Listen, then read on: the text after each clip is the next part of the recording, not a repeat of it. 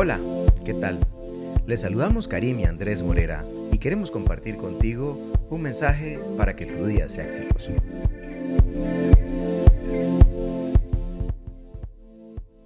Y es por eso que Santiago 4.3 dice así. Y cuando piden, no reciben porque piden con malas intenciones, para satisfacer sus propias pasiones.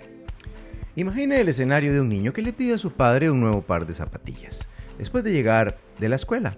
El padre, intrigado por la petición de su hijo, le pregunta, ¿quizá tus zapatillas son viejas? Cuéntame, ¿están rotas? Le pregunta esto a su hijo pensando en el motivo de su petición, pero le sorprende la respuesta, ya que él le dice, no papá, es para poner celoso a mis compañeros. Viendo esto, ¿cuál crees que sería la actitud correcta del padre? Quizás comprar unas nuevas o no.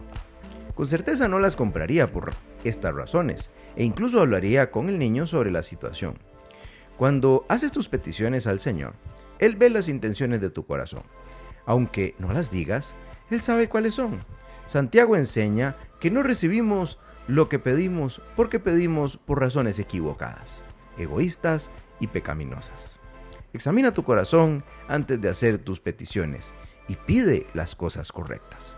Para eso Karim nos va a comentar tres consejos de cómo hacer nuestro pedido al Señor. ¿Cuáles son, Karim? Mira cuáles son tus principales peticiones a Dios, por las que pasas más tiempo orando.